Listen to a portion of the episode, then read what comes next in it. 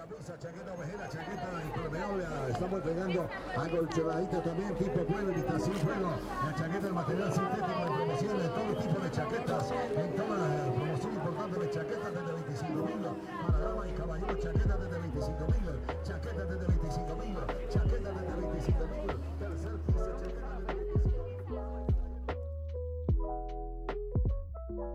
El licuado de Curuba es un espacio para conversar. Para escuchar otras voces. Para recorrer nuevos lugares. Este es nuestro segundo licuado. Hoy vamos a hablar de una serie que le gusta mucho a este podcast, Afterlife. La serie fue creada, producida y dirigida por Ricky Gervais, el comediante británico, que es además el protagonista. La trama es sencilla. Nos muestra la vida de un hombre que enfrenta el duelo por la muerte de su esposa. Ella, que murió de cáncer de mama, ha grabado una serie de videos en los que le da consejos de cómo debería ser su vida una vez ella haya muerto. Escúchenos en las principales plataformas de streaming con un episodio y un licuado al mes. Síganos en Twitter e Instagram con el arroba olor de la curva. Bienvenidos a nuestro segundo licuado. And I'm not around anymore. I couldn't say any of this to your face. It's too embarrassing.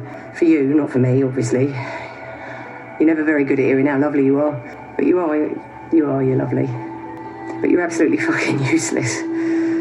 So I thought I'd leave you a little guide to life without me. Bueno, bueno, ¿cómo están muchachos? ¿Cómo va todo? Bien, todo bien, todo bien. ¿Qué más, Todo muy Pipe? bien, bien, bien. ¿Qué se cuentan hoy de grabación? ¿Qué se cuentan de nuevo?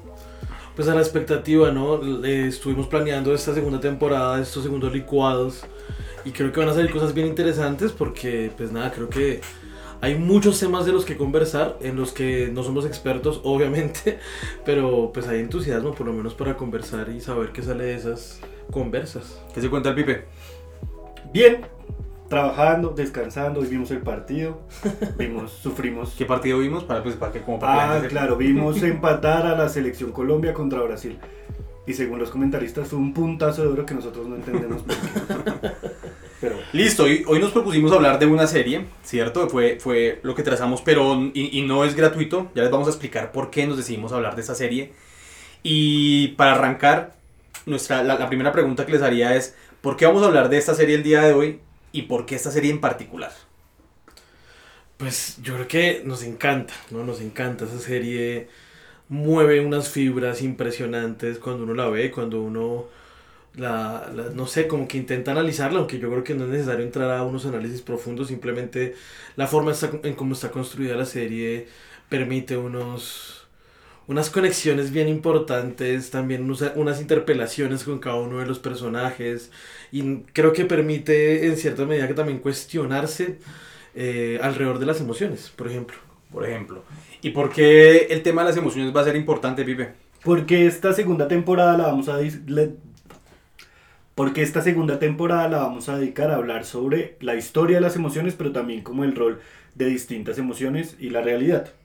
Es decir, hablar del duelo, del dolor, de la alegría, eh, de la envidia, del asco, nos permite pues trazarnos en las reflexiones que hicimos, como ahorita bien decía el pote, nosotros no somos expertos en ese tema, pero nos parece que es muy importante reflexionar sobre las emociones y como su lugar social o rol social. Entonces esa serie nos en, en la conversación previa al capítulo pues nos permitió conectarla y decir como hay, hay muchos temas que nos pueden ayudar a conectar. Listo, pues entonces entremos un poquito eh, a hablar de la serie en sí misma. Entonces no sé si el pote nos quiere un poquito contar de qué se trata la serie. Básicamente ya dimos una pistica, pero ir un poquito más a profundidad. Yo creo, desde mi perspectiva, creo que la, la serie trata sobre, sobre la forma en cómo las emociones y las emociones directamente asociadas al duelo y a cómo se enfrenta la vida, eh, nos, nos enfrenta, ¿no? Digamos, yo creo que tiene que ver mucho con la vida privada, con la vida pública, con el duelo, con las tristezas, con los procesos también, con la melancolía, si se quiere también con la superación del duelo, con el perdón, eh, con las dependencias también. Y tiene mucho, muchísimo que ver con la masculinidad, con la forma también cómo se construyen esas relaciones y roles de género alrededor, por ejemplo, de las emociones. Y yo creo que de forma permanente también la manera en cómo nos interpelamos ante los demás, eh, sobre todo desde la masculinidad, ¿no? Porque también es una serie muy masculina. Uh, tremendamente. Y hay unos personajes que, que justamente hay un debate que, que lanza la, la serie en torno a la masculinidad. Por los personajes que pone, por Sí. los roles que cumplen. Eh, no sé si recuerdan el psicólogo, por ejemplo, que Sí, sí, atiende sí. a- al, al- ¿cierto? Al, al protagonista principal. Pipe, si nos cuenta un poquito cuál es como ese desarrollo de la historia, cómo empieza, cuál es como, cómo pone, eh, digamos, sobre la mesa los Ok. personajes, los temas que va a tratar la, la historia. Bueno, entonces Afterlife, es, el protagonista se llama Tony, que es Ricky Gervais. Eh, están en una, pues en una ciudad ficticia que trabaja, él trabaja en un periódico local que es gratuito, eh, que es como el espacio laboral en donde se desenvuelve todo. Eh, Tony trabaja con su cuñado, eh, que creo que se llama, se llama Matt, ¿cierto? Sí.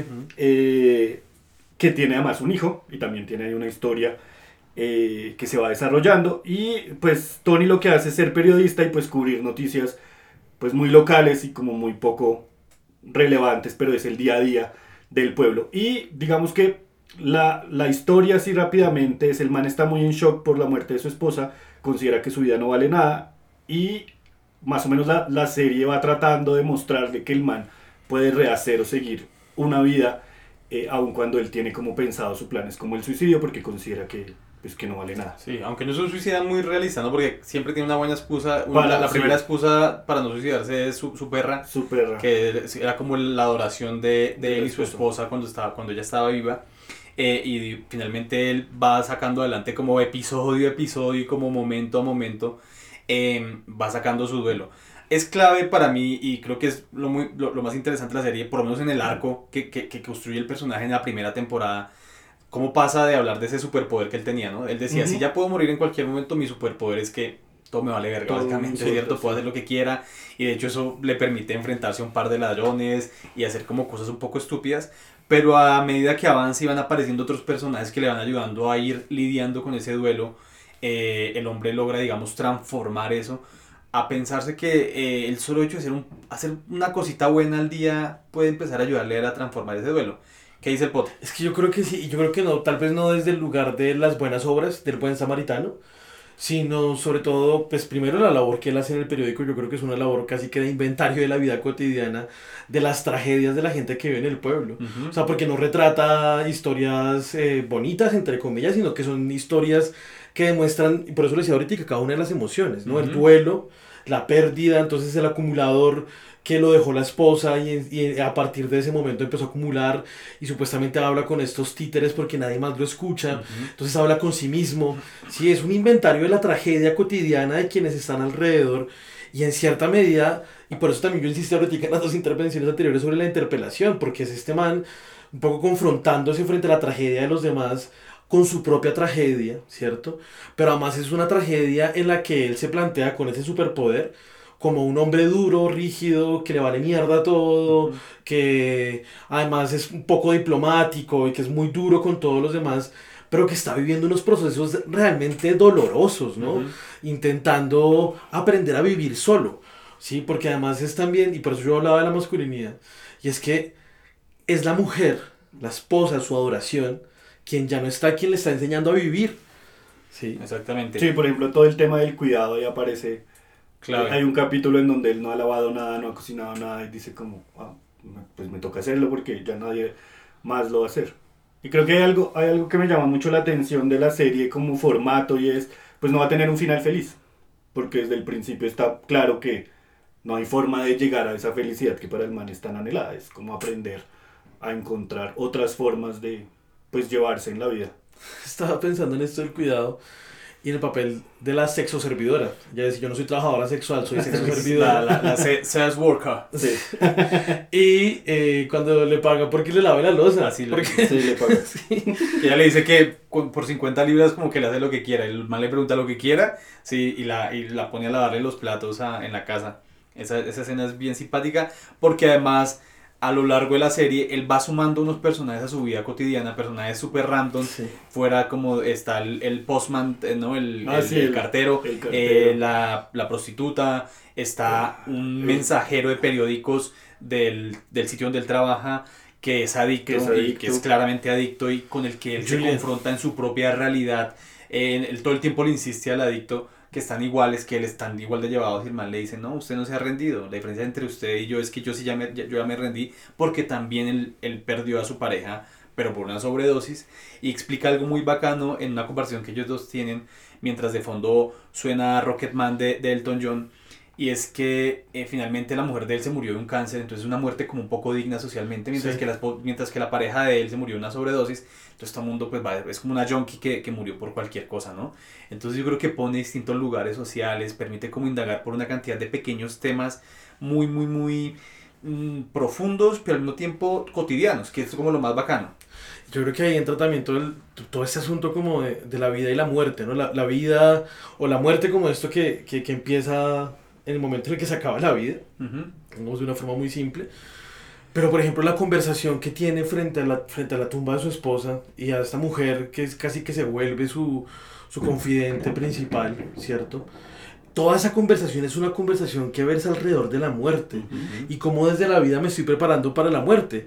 Pero además, yo creo que sin duda hay que, y eso hay que plantearlo también más en estos contextos, que es reflexión de la vida y la muerte desde un hombre blanco privilegiado con condiciones. Ahí muy a propósito de lo que, de lo que decías Manuel ahora, eh, eso, como de las muertes dignas, de las muertes no tan dignas y de las formas de, de- de afrontar esos procesos, pues desde el lugar en el que se está, ¿no?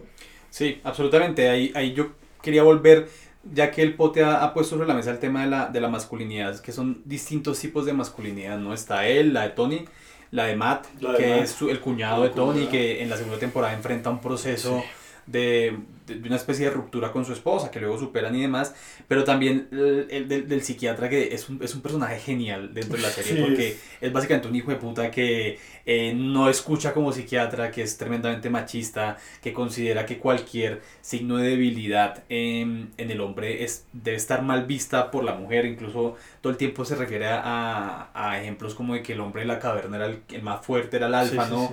Como que sí, en algún momento dice que, que quiere violar a Hitler Sí. que si Hitler llegara al país, él, él, él- él lo violaría. Y es- tiene unas conversaciones muy, muy, muy simpáticas en las que demuestra que finalmente la masculinidad y la forma como construimos nuestra masculinidad finalmente sí está cruzada la serie. Y creo que es un tema que se está volviendo muy común en las, en las series de hoy, ¿no? Series, eh, no sé, para ampliar un poquito como Ted Lasso o Mr. Corman que me estoy viendo en, en Apple TV. Básicamente el tema es la, mas- la masculinidad y la masculinidad del hombre blanco, que que yo creo que todavía hay mucho por trabajar porque finalmente se habla desde ese lugar de privilegio, pero que permite indagar por otros temas.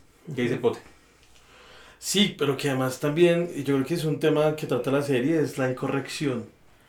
En, en, en un mundo de corrección política la, hay un montón de elementos de, de, de, de eso, como que van en contra de la corrección política, que en cierta medida también hacen que uno se sienta incómodo, ¿no?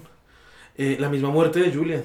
Sí, la muerte Sí. de Julian es brutal. Porque, porque quien lo ayuda a suicidarse finalmente es, es el protagonista, ¿no? Ujú. Sí. Entonces eso es clave.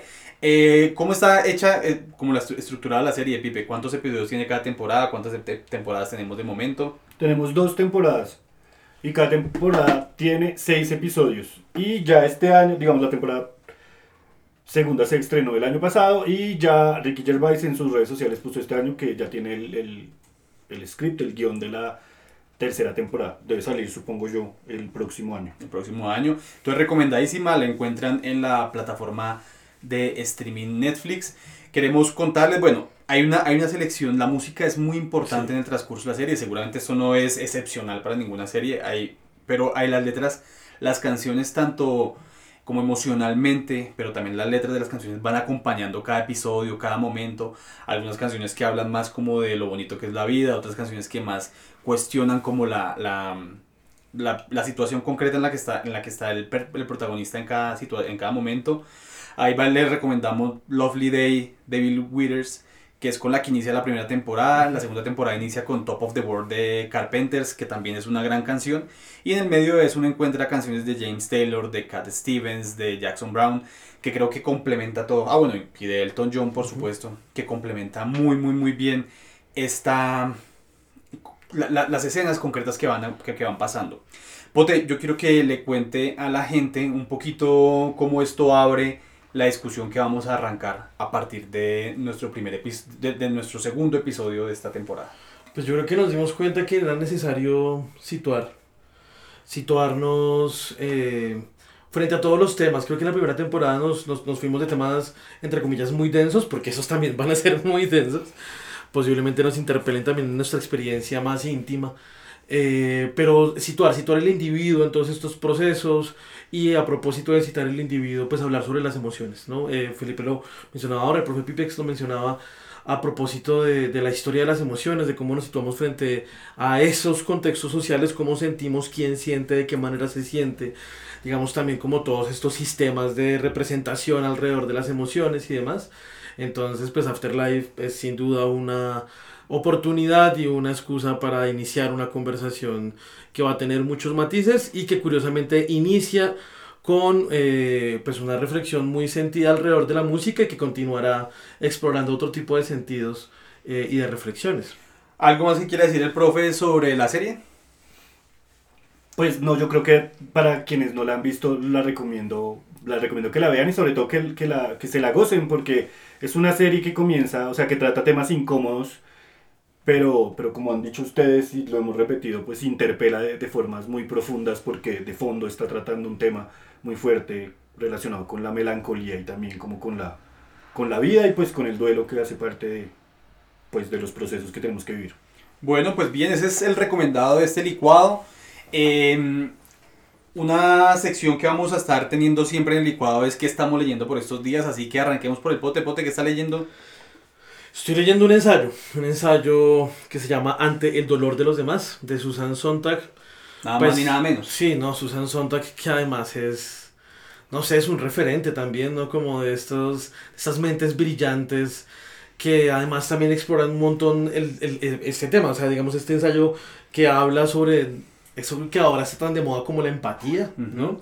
Pero que de- in- intenta indagar alrededor de la imagen y de cómo se produce la imagen en contextos de guerra, de cómo, por ejemplo, esa imagen representa realidades en contextos de guerra, porque además hace un estudio muy profundo y Susan Sontag, digamos, trabajado muchísimo todo el tema de la fotografía, ¿no?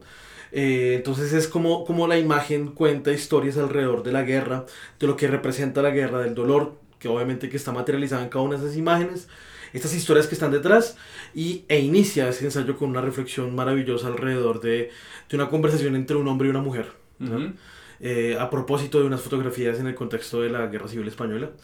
Eh, bueno, maravilloso, ¿no? Porque además también eh, interpela a- el, el, el, el situar, ¿no? Eh, esas dos ideas las he mantenido en, en este licuado. El situar también cómo la mujer y cómo el hombre construye distintas formas explicativas y narrativas eh, alrededor de, de, pues como de estas formas de representar la realidad. En este caso la fotografía y la imagen. ¿Nos recuerda el nombre del libro? El libro se llama Ante el dolor de los demás, de Susan Sontag, una traducción de Aurelio eh, Mayor y es una edición de Alfaguara. Alfaguara. Excelente, muy buena recomendación del pote y el pipe que anda leyendo. Yo ayer sábado me acabé un libro que se llama Esta herida llena de peces de Lorena Salazar Mazo, eh, publicado por Angosta. Es, entiendo que la ópera prima, un libro muy bonito mm, de una escritora paisa que Que habla además, así se llama la serie de Angosta de, de Sí, los libros que sacando prima, como de primeras. como de primeras obras. Eh, muy bello, es una historia que tra- transcurre en, en Quibdó, en, en el Chocó, precisamente en el Atrato. Arranca en Quibdó y se va moviendo Arranca hacia... en, en Quibdó y se va moviendo, bajando todo el atrato. Eh, y tiene un final pues inesperado y, y muy, muy, muy duro. Ujú. Eh, y bueno, se lo acabé ayer y hoy destapé El infinito en un junco. Y ya empecé a leerlo. Que además se conecta con la primera recomendación. Ustedes Claro. conversaron sobre el infinito en un Ah, juego en- sí. Con, con el el primer. William en, el, en Sí. el anterior, en el anterior licuado. ¿Y usted qué está leyendo? Bueno, yo les cuento que estoy leyendo eh, mi siempre autor de cabecera o uno de mis autores de cabecera. eh, estoy leyendo a Leonardo Padura con la última entrega que hace de la serie de Mario Conde, el detective, para los que los conocen, es la transparencia del tiempo. Eh, yo siempre leyendo a Padura me siento como en un lugar conocido y confortable, realmente uno se siente como que conoce a los personajes, habla con ellos, vive con ellos. Y en esta ya vemos a, a Conde en ¿Cuántos su, años en su vejez, ya está cercano a los 60 años, entonces eso le cambia mucho la perspectiva de vida. Y ahorita que el pote nombraba de la, la Guerra Civil Española, recientemente me leí un libro de un periodista español que se llama Manuel Chávez Nogales, recomendado por el librero de prólogo en uno de los podcasts que tiene. Eh, y leyendo estos pequeños relatos de, de ese libro, me encarreté mucho con el tema de la guerra civil, entonces empecé un libro que se llama Historia Mínima de la Guerra Civil Española, escrita por un historiador que se llama Enrique Moradiellos, eh, que básicamente habla sobre, sobre el conflicto, sobre los lo, lo que produjo la entrada de la República y la llegada, digamos, de lo que en ese momento fueron las fuerzas rebeldes eh, que terminaron consolidándose con el poder de, de- de Franco. Eh, y ha sido muy interesante, esas son mis dos recomendaciones. Para cerrar este, este capítulo, eh, preguntarle al pote qué se viene en el licuado, qué vamos a estar haciendo en este licuado, qué se viene interesante, qué se viene de lo que queramos conversar. Pues viene una conversación, creo que el primer episodio de esta temporada con la música generó muchos comentarios por ahí en el Instagram, varias personas interactuaron, pidieron salsa, se nos quedó fuera la salsa, entonces queremos hacer una conversación específicamente sobre la salsa por su trascendencia, su importancia en la historia, también queremos hablar de libros, de cine, de literatura, con escritores, con libreros, con editores, queremos ir a los sitios, queremos ir a los lugares, tenemos ya por ahí un par de cafés pendientes eh, para ir a sentarnos allá a conversar. Así que si en nuestros próximos licuados en la edición se me pasa algún ruido, entenderán que es porque estamos recorriendo la ciudad para contar historias. Pues esa va a ser la idea, recorrernos esta ciudad, ir a librerías, ir a cafés, eh, tomarnos un poquitico eh, los lugares que nos ofrece Bogotá, que es de donde grabamos este podcast. Eventualmente a futuro esperaremos salir de Bogotá, pero eso todavía es un proyecto a mediano, a mediano plazo. Bueno, jóvenes, despidámonos de este licuado. Pues muchas gracias por escucharnos y bienvenidos a esta segunda temporada. El pote. Nada, un abrazo gigantesco. Ahí nos seguimos escuchando. Bueno, pues gracias a todos los que nos escuchan eh, en este podcast. Recuerden que estamos en las redes sociales con el arroba olor de la curúa. Si le gusta este podcast, los episodios que ha escuchado, no duden en compartirlo, no duden en ponernos en sus redes sociales, en interactuar con nosotros. Eso nos ayuda un montón, pero aparte nos llena de ideas y también nos, da como esa gasolina para seguir andando en este, en este proyecto. Entonces, muchas, muchas gracias a- a los que nos escuchan. Y bueno, nos vemos en la próxima ocasión.